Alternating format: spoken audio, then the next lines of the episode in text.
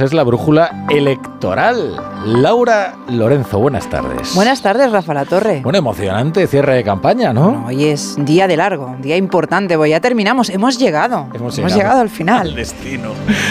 Pero ¿sabes lo que pasa? Que a veces la muerte no es el final, como dijo aquel, y, ya veremos si es que las caravanas no tienen que partir el lunes otra vez, ¿no? Para una repetición. Bueno, veremos cuáles son los resultados. no te anticipes, que tenemos una cita el domingo, tenemos un programa especial aquí con Carlos Alsina a partir de las 7 de la tarde para que todo el mundo se la apunte en la agenda, cita importante. Y, nada, y a partir de ahí iremos viendo.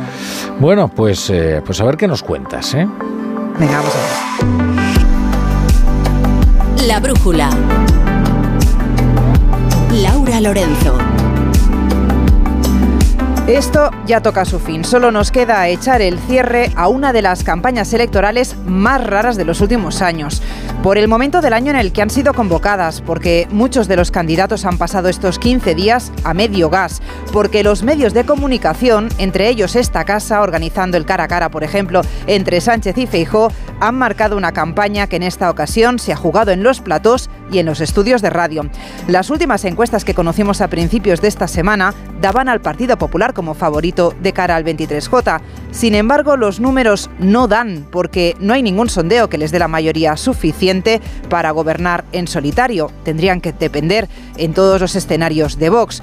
Por eso han pasado en esta campaña de apelar al voto útil, pedir el apoyo a los votantes de otras formaciones, a que ayer Feijó pedía el voto de los indignados del 15M.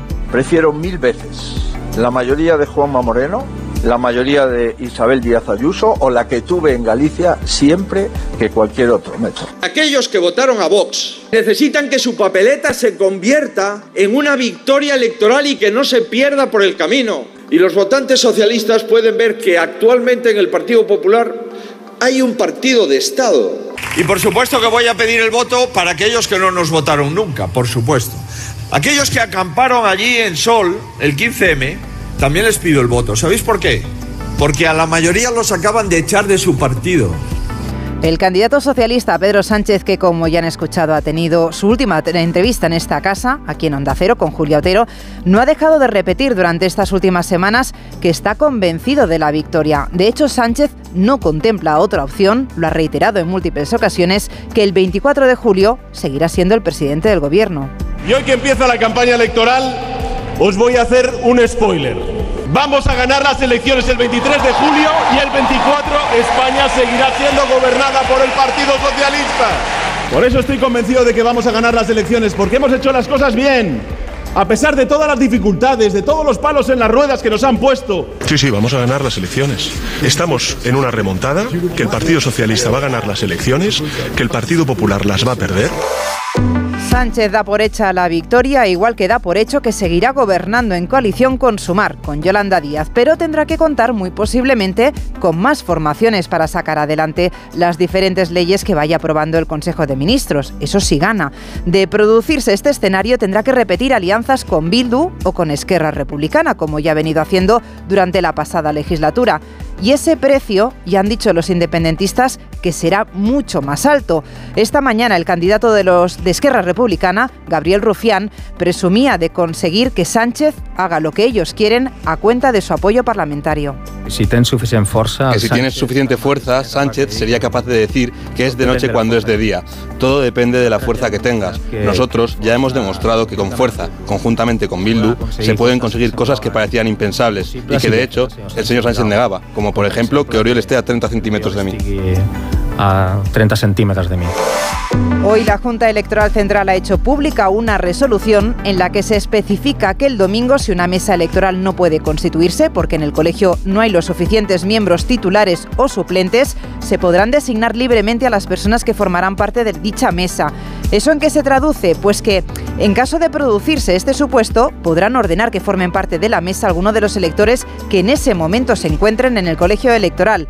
Moraleja, por si acaso, no es lo más recomendable llegar a primera hora a votar. A las 2 de la tarde se ha cerrado el voto por correo. Ya saben que ayer la Junta Electoral Central decidió ampliar el plazo para poder depositar el voto por correo. Estamos ante unas elecciones que se ha batido récord de voto. La fecha de las elecciones evidentemente ha condicionado esta opción. Son más de 2.600.000 las personas que habían solicitado el voto por correo y el porcentaje de abstención es más bajo respecto a otras citas electorales. Unos datos que repasamos con Eduardo Ayala. Finalizado ya este plazo de votación por correo, el Servicio Público Postal ha actualizado las que son ya las cifras definitivas. De las 2.622.808 solicitudes recibidas, han votado 2.461.284, que representa a un 93,8% de participación. Esto lo que significa es que solo hay un 6% de las personas que inicialmente solicitaron este voto por correo, que finalmente han decidido no ejercer su derecho a voto. Si nos remontamos a las elecciones de abril de 2019, fueron 1.342.725 personas las que solicitaron el voto por correo, la mitad prácticamente que este año. De estas, casi un 9% decidieron no acudir a última hora a votar por correo. Son tres puntos más respecto a las cifras de este año. En esta convocatoria de elecciones se han batido todos los récords históricos registrados hasta la fecha, como ha recordado el presidente de Correos, José Luis Alonso Nistal. La tasa de conversión está ahora mismo en el 93,8%. Eso quiere decir que de las solicitudes de voto, el 93,8% se han convertido en votos efectivos, que también es un récord histórico en la historia de nuestra democracia. Hay que tener en cuenta que las personas que han solicitado el voto por correo, pero finalmente no han votado, tampoco podrán hacerlo el próximo domingo. Cuando finalice el horario de votación el 23 de julio, las mesas electorales tendrán que recontar los votos de las urnas y una vez contabilizados estos votos, se abrirán las sacas que contienen los votos por correo para que puedan ser registrados y añadidos a las consecuentes actas. Ahora sí nos vamos a repasar cómo están cerrando la campaña los candidatos de los cuatro de los cuatro candidatos a la Moncloa, tres de ellos terminan esta campaña en Madrid. Empezando por el candidato socialista, por Pedro Sánchez, quien esta tarde está cerrando esta, había estaba cerrando esta ronda de entrevistas en esta casa, en Onda Cero. Hoy Sánchez ha reconocido que el plan inicial que el gobierno presentó a Bruselas era poner peajes en las autovías para poder garantizar su conservación y mantenimiento.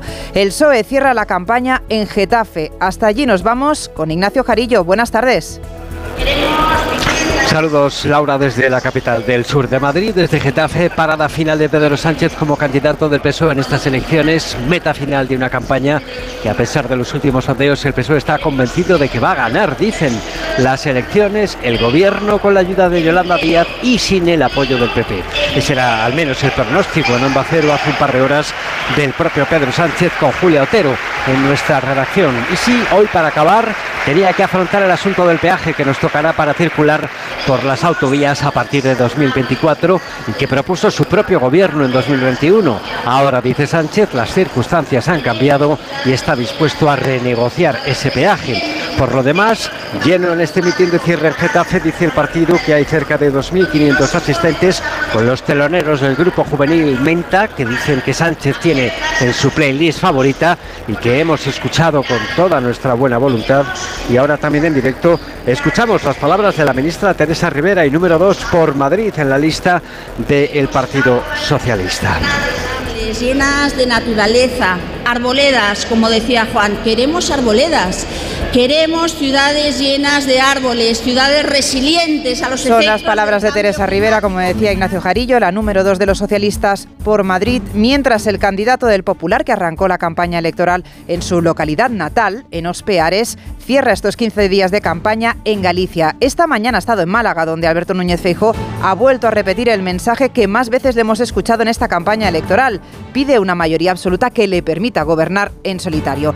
Viajamos ahora hasta Coruña porque siguiendo esta campaña de los populares ha estado todos estos días Ismael Terriza. Buenas tardes. Buenas tardes, Laura, desde la esplanada de Palexco, con las galerías de la Marina de Alfondo, puerto de A Coruña, lejos del cierre tradicional de Madrid, pero punto y final ineludible para un gallego que quiere ser presidente del gobierno y se ve obligado a rubricar casi 10.000 kilómetros de campaña en la tierra que le ha conducido a la primera plana política desde que el 1 de marzo de 2009 ganara las elecciones a la Junta con una inesperada mayoría absoluta a la que le siguieron otras tres. Y con ese bagaje que se ve hoy a menos de 40 horas de que abran los colegios electorales, a los que ha convocado masivamente en estos 15 días, que se vote, decía, a primera hora del domingo y luego se disfrute de un domingo de verano que según el líder del PP es para cualquier cosa menos para peregrinar hacia las urnas. Por eso, en todo mitin han repetido lo de contestar con millones de votos la soberbia de Sánchez por conducir el futuro de España a través de una jornada de altas temperaturas. No será el caso de A Coruña, donde el domingo estará cubierto y no pasarán de 25, pero esta tarde no. Ahora mismo temperatura agradable brisa fresca, sol y como ayer en Madrid, música de baile, de hecho bailan, y escenario de concierto. El meeting comienza a las 8, pero ya no quedan sillas vacías, son varias centenares y todas con su bandera y correspondientes votos al Congreso y al Senado, porque se entiende que los aquí presentes van a ejercer su derecho de manera presencial. Gracias, Terriza. Aún falta tiempo para que empiece este meeting. Escuchábamos la música de fondo para animar el ambiente. Para la candidata de Sumar, Yolanda Díaz, las cosas han cambiado en esta última semana de campaña electoral. No tenemos encuestas, pero ella se muestra convencida de que se ha conseguido sacar adelante la remontada. Hoy Yolanda Díaz está cerrando la campaña en la ciudad de Madrid. El lugar elegido es el anfiteatro del Parque Tierno Galván, donde se encuentra Arancha Martín con el soporte técnico de Raúl Espínola. Arancha, buenas tardes. Buenas tardes. Fiesta de cierre de campaña, dice la convocatoria. Cartel en rosa, refrescantes imágenes de sandía, confeti. Todo aquí en el Parque Tierno Galván, en el anfiteatro, como dices, donde han montado un gran escenario. Es el primer gran escenario que veo de, a lo largo de la campaña. Luces y sonido, intervenciones que aún no han empezado, pues, eh, pues muchas, muchas anunciadas. Carlanto en el Ibustendui, eh, Yone Belarra, hoy sí se viene a la fiesta. Eh, Sira Rego, Mónica García, que recuerdo que todo lo que en Sumar ocurre en Madrid, pues también pasa un poco por más Madrid y Ada Colau, que desde que perdió la alcaldía de Barcelona parece el gran bastón de Yolanda. La acompaña en la apertura, la acompañó en la apertura en A Coruña, en la apertura de campaña, la acompaña también aquí en el cierre. Ayer pues era su mano derecha ahí en Barcelona. Y actuaciones musicales también vamos a tener esta tarde. Samantha Hudson, por ejemplo, vamos a pasar aquí un largo rato, sí, por lo que por lo que parece. Ha estado sonando la música desde pues, pues prácticamente desde las seis y cuarto de la tarde sin parar por megafonía, música animando y eh, ha sido interrumpida justo pues porque ha aparecido también una charanga que también animaba con el Ovelachao. Eh, se ha parado la música, vaya, pues mira, ahora ni una cosa ni otra, pero bueno, ahora un poquito para refrescarnos. Eh, de momento un poco de calor sí que hace, ¿para qué te voy a engañar? Pero veo que muchos de los presentes les han repartido paraguas sombrillas rosas con el logo de Sumar y ahí van tirando y aguantando hasta que este fresquito, que este viento fresquito que se anuncia por ahí por el norte, digo yo, pues nos acabe llegando también aquí. Es evidente que lo que quiere transmitir eh, Sumar hoy es eh, pues alegría, optimismo.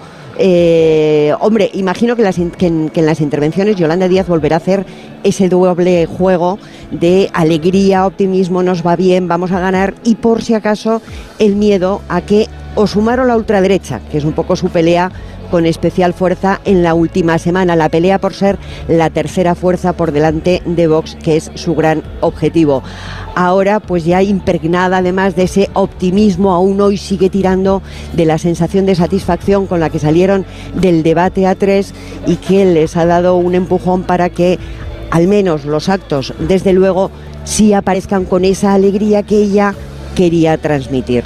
Larga noche nos espera aquí, de fiesta, cierre de campaña. Gracias, Arancha. Y cerramos esta ronda de conexiones con el candidato de Vox, con Santiago Abascal, que ha estado esta mañana en Albacete, donde ha advertido del peligro que representa votar al Partido Popular en estas elecciones. Dice Abascal que votar a Feijo es una operación de riesgo, que es como jugar a la lotería, porque no se sabe, dice, con quién va a pactar.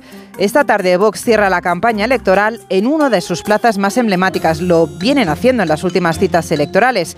Nos vamos hasta la Plaza de Colón de Madrid, Diana Rodríguez, con el apoyo de José Luis Pérez Vicén. Diana, buenas tardes. ¿Qué tal, Laura? Buenas tardes. Sí, todo preparado, todo listo ya en esta emblemática Plaza de Colón, bajo la bandera de España más grande de todo el país, con, ojo, 294 metros cuadrados y un sol de justicia, todo hay que decirlo, sin una sola sombra en la que resguardarse. Eso sí, menos mal que este cierre de campaña no comienza hasta las ocho y media, un poquito más tarde. De momento suena la música de forma esporádica y se están acercando ya los primeros simpatizantes y medios de comunicación a la espera de que llegue ya la famosa falconeta de Abascal. Así que se encomiendan de nuevo a Cristóbal Colón, que hasta ahora les ha dado buenos resultados con esos 52 escaños actuales, y confían en que los ciudadanos tengan claro que el voto útil es la papeleta de Vox. Palabras este mediodía del líder de Vox en Albacete. Y eso significa que todo el deseo que la gente que hoy nos acompaña, que la gente que el domingo va a votar, tiene de poder expulsar al gobierno de Pedro Sánchez y de derogar el socialismo podría frustrarse.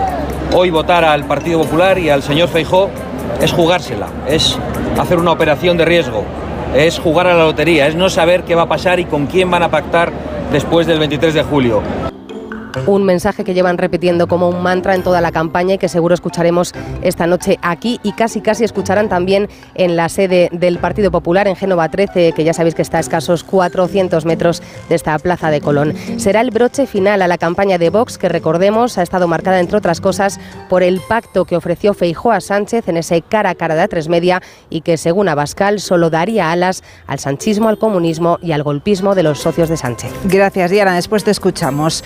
Y hoy, hoy visitamos por última vez la trastienda, este espacio que durante estos 15 días nos ha llevado a reflexionar, a fijarnos en los pequeños detalles, una trastienda que hoy echamos el cierre, como todos los días, con el jefe de Nacional de Onda Cero, Juan de Dios Colmenero. Buenas tardes. Buenas tardes y se apagan las luces y atrás 15 días de una campaña intensa, extraña, calurosa. La campaña de la verdad o de la mentira, de la exactitud o inexactitud, de los bulos que no son bulos o que sí lo son. La campaña que arrancaba con la entrevista de Carlos Alsina a Pedro Sánchez aquí en Onda Cero, de la entrevista de Carlos Alsina también a Feijó.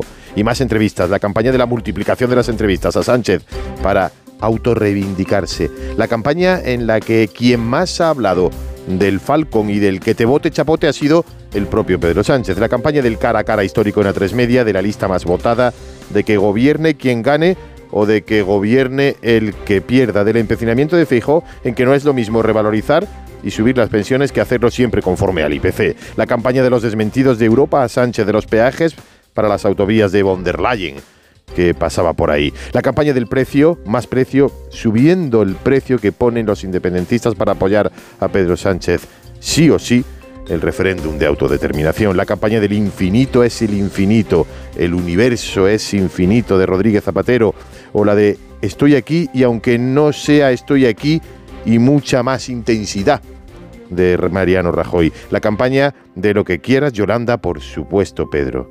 Se apagan las luces de la campaña, pero pronto se encenderán otras, no menos importantes, la de la gobernabilidad de España. Onda Cero, la brújula.